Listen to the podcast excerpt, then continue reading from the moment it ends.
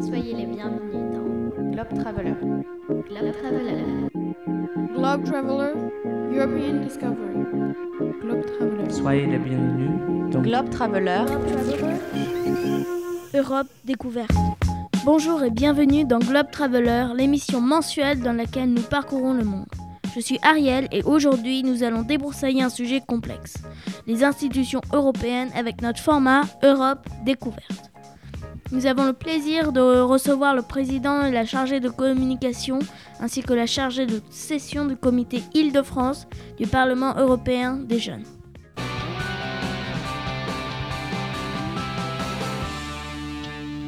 Au programme aujourd'hui, Ethan décortique le Parlement européen et nous explique comment cette institution fonctionne. Bonjour. Mais du coup, le Parlement européen des jeunes, c'est quoi? C'est ce qu'on va découvrir avec nos invités, Guillaume, Angèle et Jeanne. Bonsoir à tous. Bonjour. Dans un interview par Nina. Bonjour. Ensuite, nos journalistes d'investigation Fleur et Elena Beaucoup. Bonjour Ariel. vont nous faire un point Covid pour en apprendre plus sur la gestion du coronavirus par les différents pays européens. Et pour finir, Amine nous rejoindra et testera nos connaissances avec un quiz sur notre thématique du jour. Assez parlé, la chronique d'Ethan, c'est tout de suite.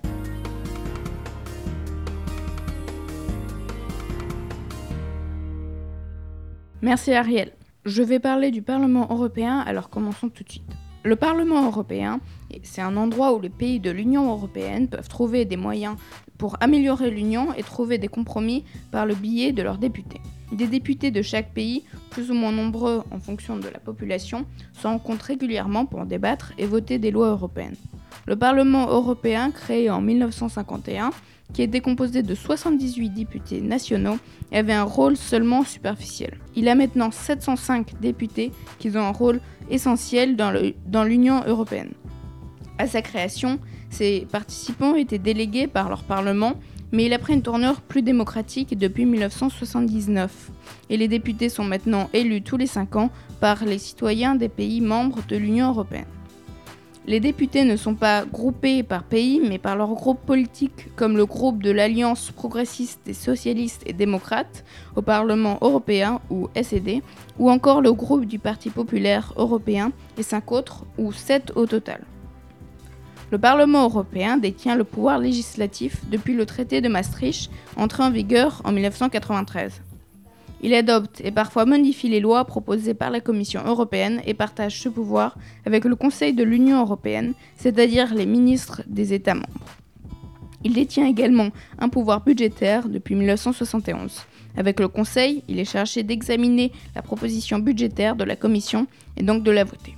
Il contrôle le pouvoir exécutif. Ce contrôle vise à ce que le droit européen soit correctement appliqué et à ce que le budget soit bien utilisé. Plus précisément, il est chargé d'investir les membres de la Commission et peut les obliger à démissionner en votant une motion de censure. Enfin, le Parlement fournit les orientations pour la négociation des accords internationaux et doit dans certains cas nécessairement approuver l'accord pour qu'il soit conclu. C'est tout pour moi, j'espère que vous avez appris sur le Parlement européen. Ariel, je te donne la parole.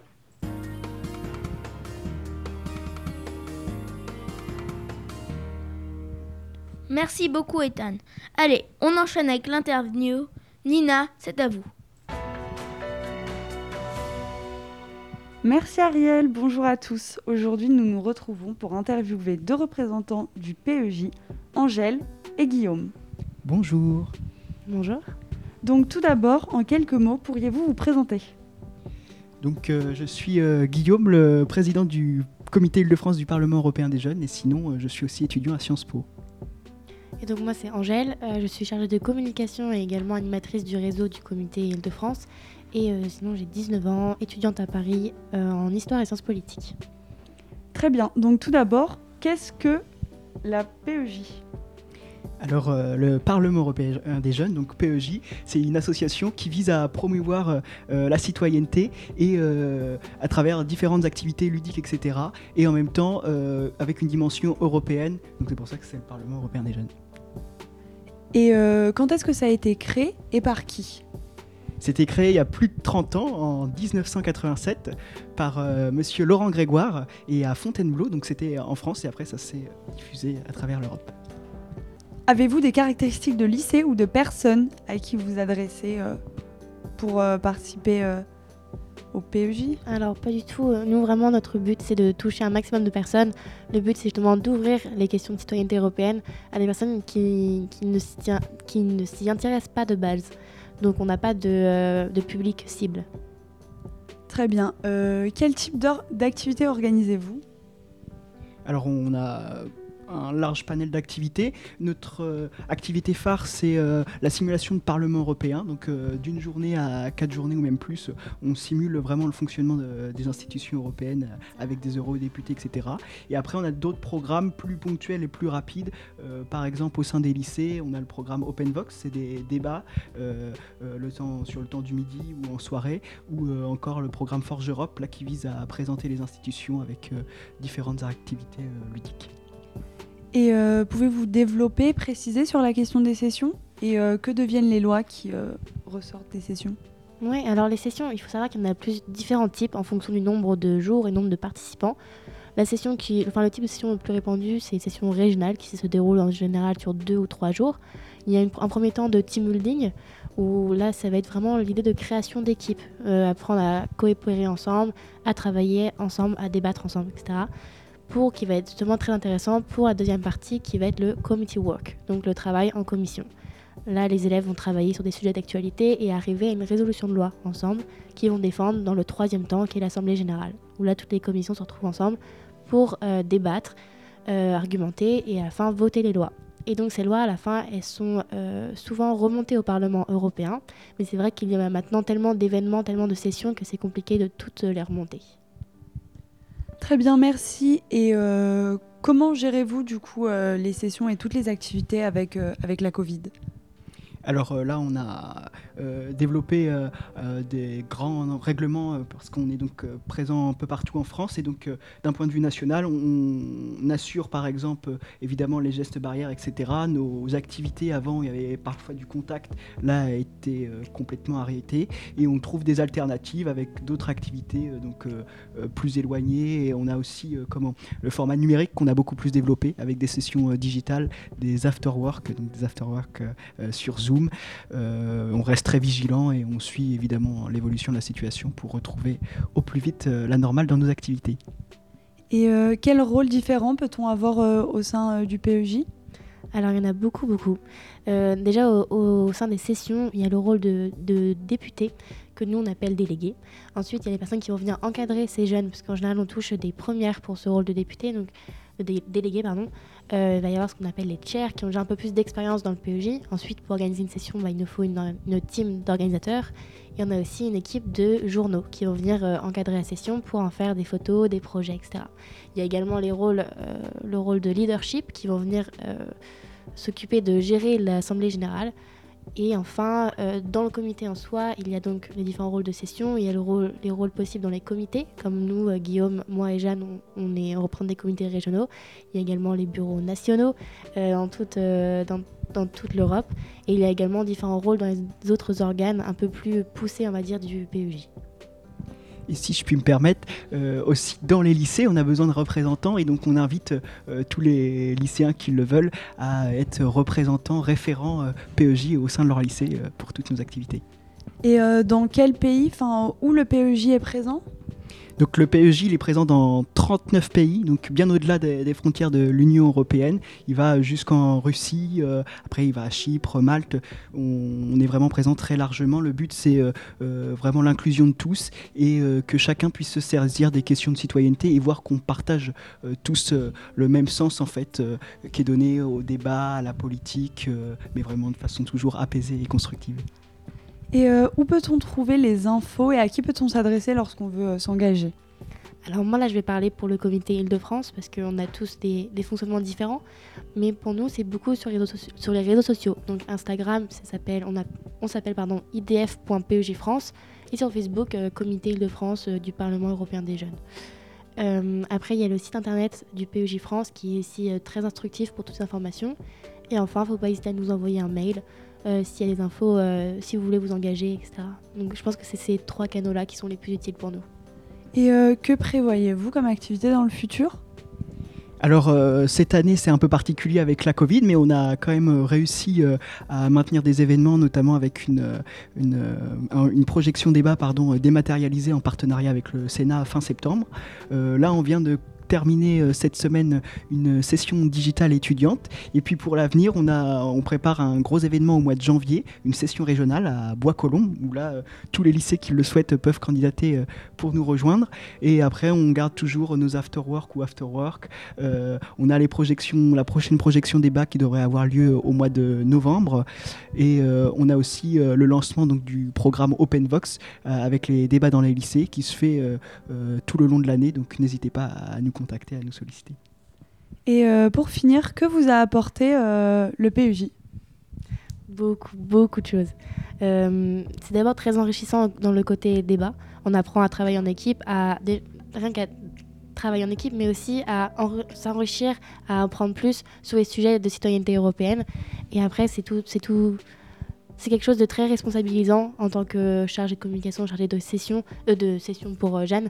Euh, on apprend à gérer des équipes, à être organisé nous-mêmes, et c'est tout simplement, c'est une grande famille le PEJ. Donc on se fait aussi beaucoup d'amis, c'est énorme. Oui, je vais dans le sens de ce que dit Angèle. C'est un grand moment d'apprentissage, mais vraiment euh, dans la bienveillance, etc. Moi, c'est la première fois que j'ai fait une nuit blanche, euh, c'est grâce au PEJ. Euh, La première fois que j'ai pris le train tout seul, c'est grâce au PEJ. La première fois que j'ai rencontré des élus locaux, c'est aussi grâce au PEJ. Donc, c'est vraiment une opportunité pour découvrir plein de choses, mais vraiment de façon tranquille et, et sans problème. Très bien, merci beaucoup Ariel, c'est à toi.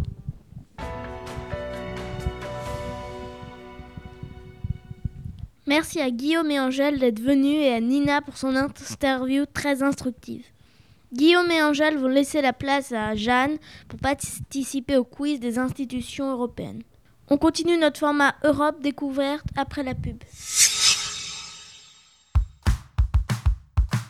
Tu veux en savoir plus sur le programme Erasmus et sur la mobilité européenne? Envie de voyager, d'étudier à l'étranger, de faire du bénévolat dans toute l'Europe? Les Erasmus Days sont faits pour toi. Rejoins-nous au centre Nouvelle-Athènes le jeudi 15 octobre de 16h à 20h.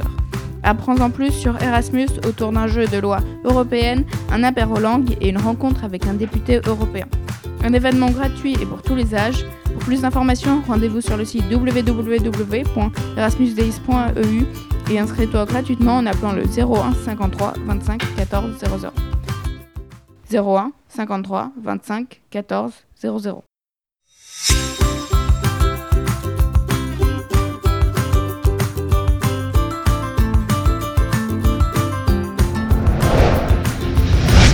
De retour sur le plateau et sans plus attendre, nous avons le point Covid avec Fleur et Elena.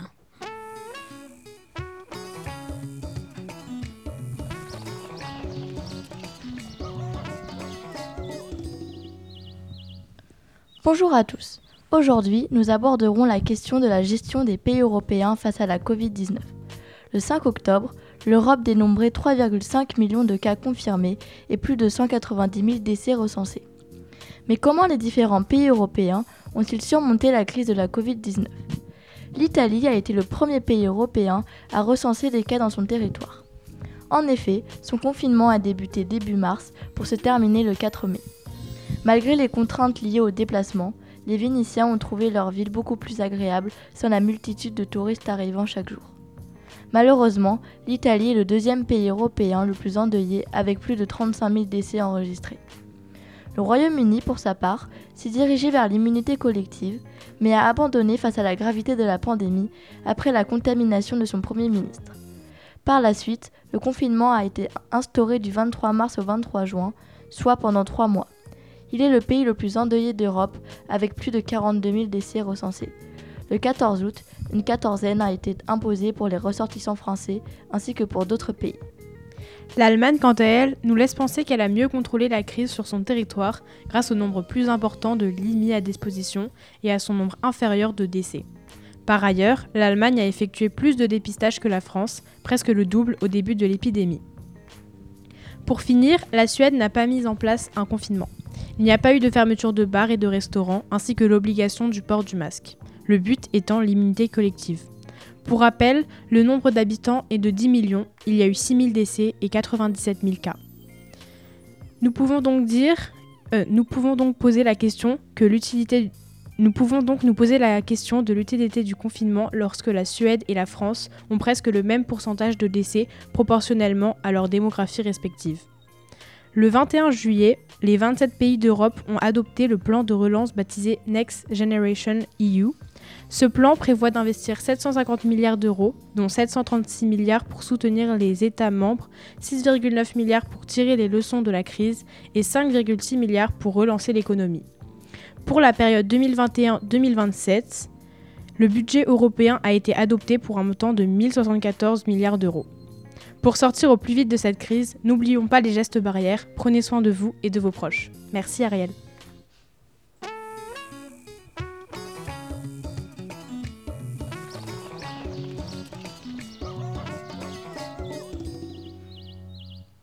Merci beaucoup, c'était très intéressant. Pour finir, on va voir comment on se débrouille dans le quiz. Bienvenue Amine.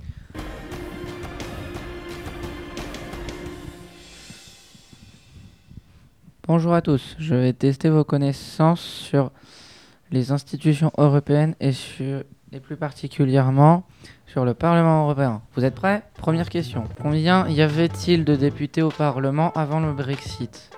Un point si quelqu'un se rapproche de la bonne réponse et trois points si le nombre est exact. Jeanne Moi, je vise les 3 points. 751. Ok, bon. Euh, 751 aussi? 751 aussi. Tout le monde va le dire, c'est ça? 751 Les trois points, tout le monde. De toute façon, tout le monde va le dire. Quelle est la nationalité du président actuel du Parlement européen? A. Allemand. B. Suédois. C. Grec. D. Lituanien. E. Italien. F. Liechtensteinois. G. Luxembourgeois. Luxembourgeois. H. Espagnol. I. Français. J. Islandais. Euh, Nina? Euh, Il est allemand? Jeanne? Italien.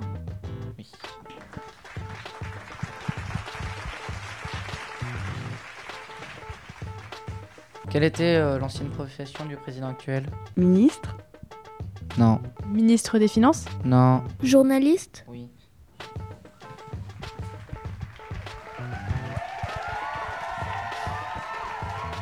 Qu'est-ce qu'une commission?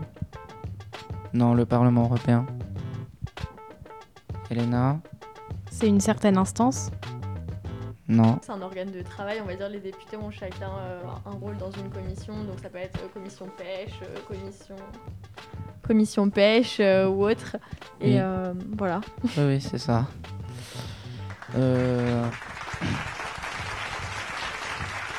Alors, une question culture sur l'Union européenne. Quels pays ont rejoint l'Union européenne en 1995 A. L'Espagne et le Royaume-Uni. B. La Slovénie et la Croatie. C. La Suède et la Finlande. D. Le Danemark et l'Estonie. Euh, L'Espagne et l'Angleterre? Je vais dire la Suède et la Finlande? Oui.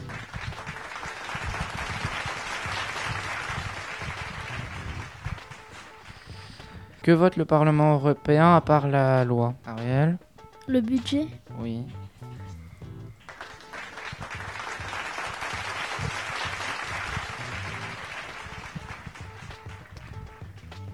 Avec qui le Parlement vote-t-il les lois Euh, comme l'a dit Ethan, c'est euh, le Conseil de l'Union euh, européenne.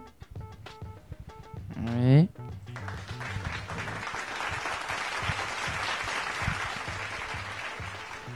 Combien y a-t-il de députés européens français à 5 près 75 C'est 79 en vrai, non Oui, C'est c'est ça 79. Ouais. Combien y a-t-il de femmes députées en, pour- en pourcent à 10 près À 10% près 40% Oui. environ. Virgule 4.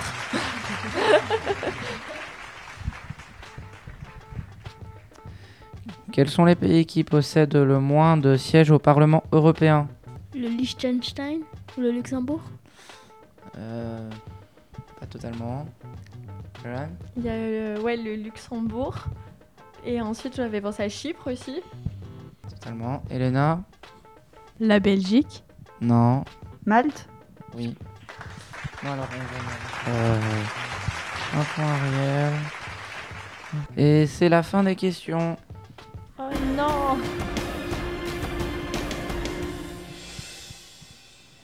Et voilà, c'est la fin de cette émission spéciale Europe découverte. Merci à tous nos journalistes d'avoir participé ainsi qu'à nos invités du Parlement européen des jeunes. Retrouvez-nous le mois prochain pour une nouvelle émission de Globe Traveler où on parlera de solidarité. Au revoir. Au revoir, merci. Au revoir. Au revoir, merci. Globe Traveler. Europe découverte.